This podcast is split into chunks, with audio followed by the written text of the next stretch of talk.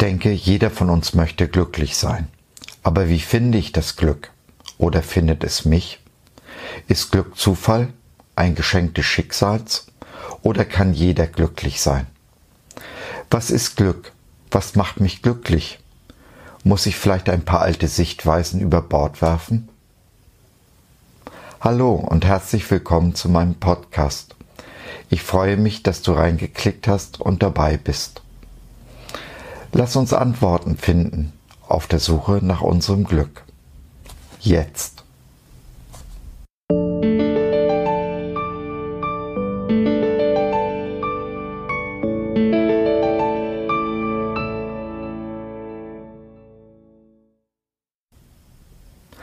Wer auf den Herrn vertraut, wird glücklich sein, stellt die Bibel ganz lapidar im Buch der Sprüche fest. Und dieses Glück ist nichts anderes als der Segen Gottes für seine Kinder, die doch ohne ihn unter dem Fluch stehen. Doch Christus hat uns vom Fluch des Gesetzes gerettet.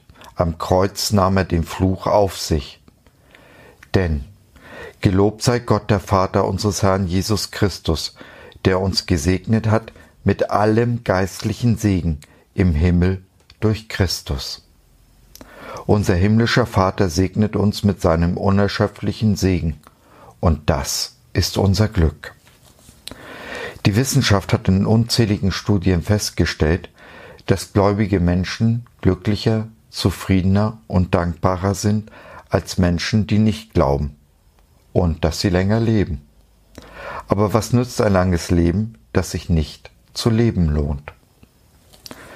Der Glaube gibt unserem Leben Sinn und Ziel. Er bewahrt uns nicht von allen Schwierigkeiten, aber er trägt uns hindurch. Er zeigt uns, wie unser Leben gelingen kann. Und das ist das wahre Glück, der Segen, den der Vater uns schenken will. Es sind also nicht die Dinge oder die Umstände, die uns glücklich oder unglücklich machen, es ist unsere Einstellung, unsere Denkweise. Und die haben wir in der Hand. Es liegt also an uns. Aber die meisten von uns zäumen das Pferd von der verkehrten Seite her auf. Es ist unser subversives Wenn-Dann-Denken, das uns unglücklich macht. Wir sagen, wenn ich nur dieses oder jenes hätte, oder wenn die Umstände so oder so wären, dann wäre ich glücklich. Sei mir nicht böse, aber dieses Denken ist grundlegend falsch. Es führt uns in eine Abwärtsspirale, die uns immer und immer mehr unglücklicher machen wird. Lasst uns dazu ein Beispiel ansehen. Wenn ich nur einen Ehepartner hätte, dann wäre ich glücklich. Nein, wirst du nicht. Wenn du nicht ohne Ehepartner glücklich bist, dann auch nicht mit. Das wirst du nach den Flitterwochen sehr schnell feststellen. Der Unterschied ist nur, dass du jetzt einen Partner hast, den du auch unglücklich machst. Wir dürfen von unserem Partner sowie von Dingen allgemein nicht erwarten, dass sie uns glücklich machen. Das ist Gottes Job. Legen wir den auf unseren Partner, überfordern wir ihn. Er kann unseren Ansprüchen nicht genügen. Die Folgen sind ständiges Nörgeln und Kritisieren die in heftigen Streits enden. Das Ergebnis sind zwei unglückliche Menschen, die an sich, ihrem Partner und an Gott verzweifeln. So hat sich das Gott nicht gedacht, ist aber allzu häufig Alltag. Dieses Beispiel lässt sich auf alle Dinge und jeden Umstand anwenden, von denen wir erwarten, dass sie uns glücklich machen sollen. Wie gesagt, es ist ausschließlich Gottes Job, uns glücklich zu machen. Und so banal es klingt, es fängt mit unserem Denken an. Wir entscheiden, wie glücklich wir sind. Es liegt in unserer Hand. Denn was immer ich habe, viel oder wenig, arm oder reich, ich entscheide mich glücklich zu sein, einfach indem ich zufrieden und dankbar bin für das, was ich habe und bin. Ja, Zufriedenheit und Dankbarkeit sind die Ecksteine des Glücks. Was nicht heißt, dass ich mit allem zufrieden oder für alles dankbar sein muss. aber ich bin in allen Dingen dankbar und zufrieden und damit auch glücklich. Für unser Beispiel mit dem Ehepartner heißt das, ich werde aktiv. Ich bereite mich vor. Der Vater liebt es, wenn wir vorbereitet sind. Für mich waren die 15 Jahre nach meiner Scheidung, die ich allein gelebt habe, eine Zeit der Vorbereitung.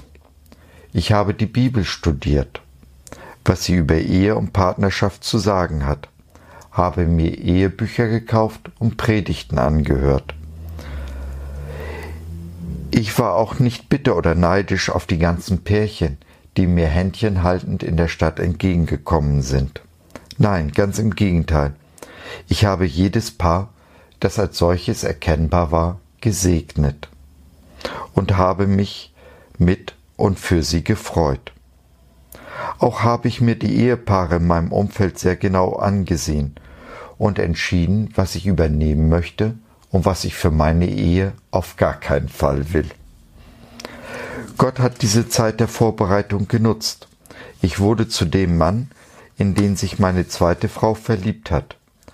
Heute führe ich eine Ehe, die schöner ist und tiefer ist als alles, was ich mir vorstellen konnte. Ich bin mir jeden Tag bewusst, dass ich die beste Ehefrau von allen habe. Ja, ich weiß, Ephraim Kishon nimmt diesen Titel auch für seine Frau in Anspruch, aber er, kennt halt meine nicht.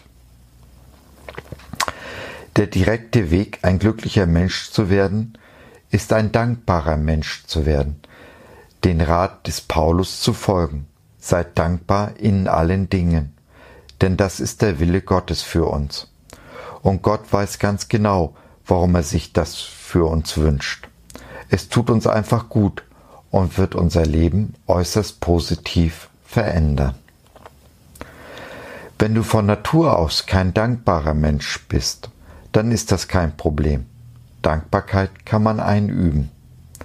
Nimm das bisschen Disziplin, das du hast, und fange das Danken an. Jetzt und sofort.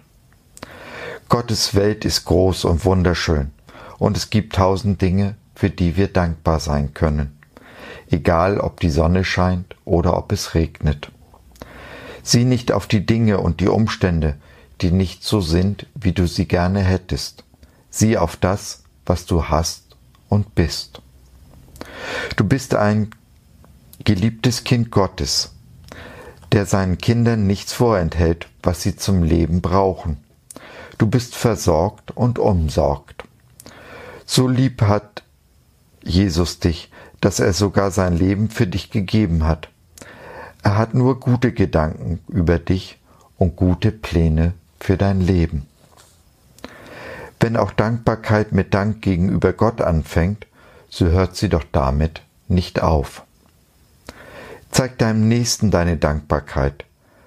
Sei auch für die kleinen, scheinbar selbstverständlichen Dinge dankbar und äußere dies. Die Reaktionen auf deine Dankbarkeit werden dich ermutigen, diesen Weg weiterzugehen. Ein dankbares Herz ist selten ein verbittertes. Zur Dankbarkeit gehört auch die Großzügigkeit. Sie ist ein weiterer Eckstein auf dem Weg zum Glück. Gib mit freudigen Herzen, denn ein geiziger Mensch ist in aller Regel ein unglücklicher Mensch. Sei also nicht geizig, wenn du glücklich werden willst. Die ganze Bibel bestätigt uns, dass Geben seliger ist als Nehmen. Der Herr selbst ist es, der dies sagt.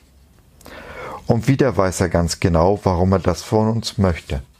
Er will einfach, dass es uns gut geht. Weißt du, warum das Tote Meer tot ist? Weil es keinen Abfluss hat. Es fließt zwar ständig neues Wasser vom Jordan hinein, da es aber nicht abfließen kann, verdunstet es unter der heißen Sonne Israels. Zurück bleibt das Salz, das nicht verdunsten kann. Nun ist das Meer tot, zu salzig für Leben. Pass auf, dass dir nicht das Gleiche passiert. Gib mit vollen Händen, nicht nur dein Geld, schon gar nicht, wenn du gar keins hast, sondern mit allem, was du hast und bist. Das kann zum Beispiel deine Zeit sein, die du in deinen Nächsten investierst. Ja, ich glaube, Zeit ist in unserer heutigen hektischen Welt das Kostbarste, was wir zu geben haben. Und in diesem Punkt ist Gott Sozialist. Er hat jedem von uns die gleiche Zeit gegeben. 24 Stunden. Jeden Tag. Geh weise mit deiner Zeit um. Investiere in Gottes Reich und deinen Nächsten. Damit zahlst du in eine Bank ein, die ihrerseits unverschämt hohe Zinsen zahlt. Damit wären wir beim nächsten Punkt, den nächsten Eckstein zu unserem Glück. Es sind die Beziehungen, die wir pflegen. Wir sind vom Vater her auf Beziehung hin ausgelegt. Zuerst einmal natürlich die Beziehung zu ihm, dann aber auch zu unserem Nächsten. Jesus macht das deutlich, als er nach dem höchsten Gebot gefragt wird. Es sind zwei, sagt er. Erstens, liebe Gott und zweitens, liebe deinen Nächsten. Fang an, Beziehungen zu bauen und zu leben. Der Vater wird dir Menschen über den Weg schicken oder dir Wege zeigen, wie du Menschen kennenlernen kannst. Und dann gibt es natürlich auch Menschen, die dir schwierig erscheinen, die dir hart ankommen. Denk daran, Eisen schärft Eisen, ebenso schärft ein Mensch einen anderen. Beziehungen, besonders schwierige, lassen uns wachsen und formen unseren Charakter. Vergiss nicht, mit dir ist es auch nicht immer einfach. Wir sind alle Unikate und haben so unsere Besonderheiten. Ist es nicht so? So oft segnet der Vater uns durch andere Menschen. Ein guter Freund in der Not ist unerlässlich. Er könnte sogar dein Leben retten, ganz so, wie Jesus es für dich getan hat. Aber so wie ein Freund dir zum Segen wird, kannst du auch ihm zum Segen werden. Das ist doch wahres Glück, oder? Lass mich zum Schluss noch auf die Schicksalsschläge eingehen, die völlig unerwartet über uns hereinbrechen und deren Auswirkungen wir nicht in der Hand haben. Sei es nun, dass ich oder ein geliebter Mensch krank wird oder dem Sterben nahe ist, mein Partner mich verlässt oder ich vor dem finanziellen Ruin stehe. Diese Dinge, und dessen müssen wir uns bewusst sein, kommen nicht von Gott. Wir leben nun mal in einer gefallenen Welt, voller Sünde und Sünder, in der der Fürst dieser Welt, der Feind Gottes, regiert. Und an nichts hat der Feind mehr Freude, als uns Knüppel zwischen die Beine zu werfen. Da hilft nur eins. Klammern. Wir dürfen in dieser Welt nichts festhalten. Alles müssen wir bereit sein, loszulassen. Aber an einem müssen wir uns aber unter allen Umständen festhalten, an unseren besten Freund Jesus. An ihn können und sollen wir uns klammern. Wir rufen ihn an in der Not, und er will uns erhören. Er trägt uns, wenn wir das Leben nicht mehr ertragen können. All unsere Wut und unsere Verzweiflung können wir auf Jesus werfen. Genau dafür ist er ans Kreuz gegangen, um unsere Schmerzen zu tragen. Und nicht nur unseren Schmerz, sondern auch unsere Krankheit. Eine dieser Krankheiten, die uns das Glück rauben, ist die Depression. Immer mehr Menschen sind betroffen, fallen in ein unendlich tiefes Loch, in dem es kein Licht und keinen Ausweg gibt. Mit Gottvertrauen alleine werden wir aus dieser Krankheit wohl nicht herauskommen. Wir brauchen einen Arzt, so wie bei allen anderen schweren Krankheiten auch. Wir brauchen Hilfe und Menschen, die unser Leid mit uns tragen, uns trösten und aufrichten und uns so zum Segen werden. Sei gewiss, auch die dunkelste Phase im Leben hat ihr Ende. Das Licht Jesu wird sich immer Bahn brechen. Darauf kannst du ganz fest vertrauen. Dich daran klammern. Jesus hat's versprochen und er hat noch nie ein Versprechen gebrochen. Er wird bei dir nicht damit anfangen. Wenn du erst mal raus bist aus dem Tal der Todesschatten, dann hast du erfahren, dass der Vater es ist, der uns tröstet in, all, in aller unserer Bedrängnis, damit wir auch trösten können, die in allerlei Bedrängnis sind, mit dem Trost, mit dem wir selber getröstet werden von Gott. Und so kannst du selbst unter schwierigen Umständen zum Segen werden für deinen Nächsten. Und du hinterlässt diese Welt ein klein wenig besser, als du sie vorgefunden hast. Das ist der Wille Gottes für dich, sein Segen, unser Glück. So, das war's. Ich hoffe, du konntest etwas mitnehmen. Ich freue mich, dass du dabei warst wenn du noch Fragen hast oder in Kontakt mit mir treten möchtest, besuche mich doch auf meinem Blog fragen.home.blog. Ich würde mich sehr freuen, von dir zu hören. Bis dahin, dein Josef.